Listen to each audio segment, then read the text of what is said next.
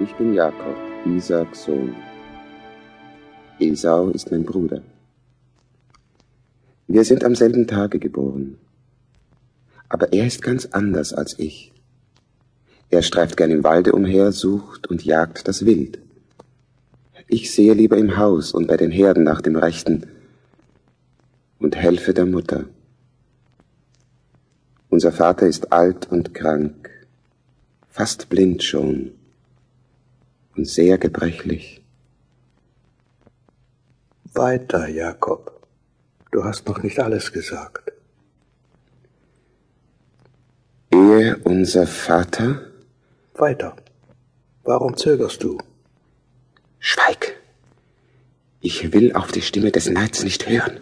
Warum sagst du nicht, was du sagen wolltest? Ehe unser Vater stirbt, wird er. Wird er meinem Bruder seinen Segen geben? Nicht dir? Esau ist der ältere von uns beiden. Der ältere. Das heißt bei euch der Erbe.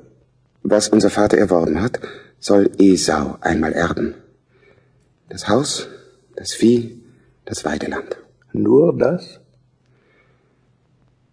Esau wird auch den Segen bekommen, der von Abraham, unseres Vaters Vater, her auf unserer Familie liegt. Gott hat zu ihm gesprochen. Ich will meinen Bund aufrichten zwischen mir und dir und deinen Nachkommen, hat Gott gesagt, dass es ein ewiger Bund sei. Also, dass ich dein und deiner Kinder Gott sei. Was Gott dem Abraham versprochen hat, wird seither weitergegeben vom Vater auf den ältesten Sohn, von Abraham auf Isaak, unseren Vater, und von Isaac? Nun? Von Isaac auf Esau, meinen Bruder. Aber was weiß denn Esau von diesem Segen? Macht er sich etwas daraus? Freut er sich darüber? Nein. Ich glaube, Jakob, du wärst der bessere Mann für diesen Segen. Ich? Ja, du. Stell dir doch vor, Du stündest an Esaus Stelle, du könntest an seiner Stelle den Segen Gottes empfangen und einmal an deinen ältesten Sohn weitergeben. Davon träume ich oft. Wer sagt dir, dass es nicht gelingen könnte, an Esaus Stelle zu kommen?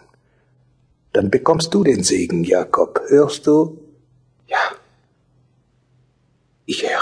Vor allem höre immer auf meine Stimme. Kümmere dich nicht darum, was dein Bruder sagt. Kümmere dich nicht darum. Ich bin Esau, Isaaks Sohn. Jakob ist mein Bruder. Wir sind am selben Tag geboren. Aber er ist ganz anders als ich. Er bleibt den lieben langen Tag bei der Mutter, beim Haus, bei den Feldern und Pferchen und Weiden. Er weiß nicht, dass die Welt erst hinter den Weidezäunen und Pferchen anfängt, schön zu werden.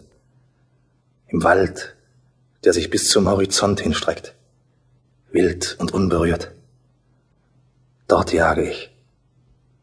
Das ist das Schönste, was es gibt. Das ist das rechte Handwerk für einen rechten Mann. Unser Vater hat auch gejagt, als er jung war. Jetzt ist er alt und blind. Weiter, Esau. Du hast noch nicht alles gesagt. Ehe unser Vater. Weiter. Warum zögerst du? Schweig. Ich will auf die Stimme des Zorns nicht hören. Warum sagst du nicht, was du sagen wolltest? Ehe unser Vater stirbt, wird er. Wird er mir sein Erbe geben? Nicht deinem Bruder? Nein, mir. Denn ich bin der Ältere von uns beiden. Was unser Vater hat, wird einmal alles mir gehören. Haus und Wälder und Vieh und alles. Nur das?